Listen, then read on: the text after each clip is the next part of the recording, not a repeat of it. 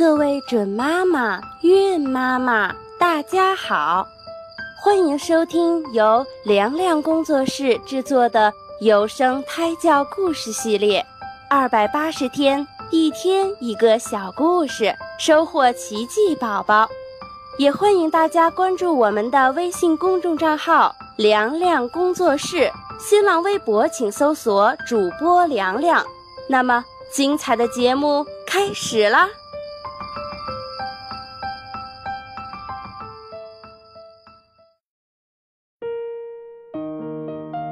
大火与钻石。从前有一个国王，他深受国民的爱戴。有一位大臣提议，想在全国征询一块最美的石头。这块石头一定要足够的闪亮耀眼，也要足够的坚实耐磨。他们打算将这块石头镶嵌在尊敬的国王的。王冠上，国民都开始为这件事奔走相告，进行了好几次的举荐，都没有一块像样的石头入选。深秋来了，树叶开始枯萎，四处都干干的，缺乏水分。就在这样一个深秋的夜晚，一个小火苗酿起一场大火。大火在寂静的午夜席卷了一座座楼房，人们纷纷落荒而逃。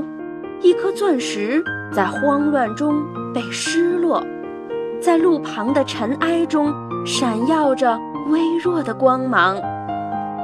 燃烧的烈火得意地对他说：“小小的钻石，不管你多么闪耀，和我的万丈光芒比起来。”你微弱的闪光简直微不足道，在我眼中，你和玻璃差不多。玻璃经过我的照射就可以与你媲美。不是我笑话你，一块小小的破布便可遮掩住你的光芒。我炙热的火焰可不一样，不需要多久，整片的房屋都将化为灰烬。我所在之处，人们都胆战心惊。不是落荒而逃，就是嚎啕大哭。钻石不卑不亢地回答道：“你说的没错，和你比起来，我的光泽不值一提。可是我从不给人们带来灾难，并且深受人们的喜爱。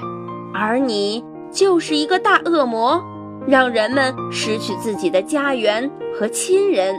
你不要得意。”人们会齐心协力把你扑灭的。不久，经过人们的奋力扑救，终于把大火浇灭了。凌晨时分，大火成了一股臭气，弥漫在空气中。而那颗耀眼的钻石被人们发现了。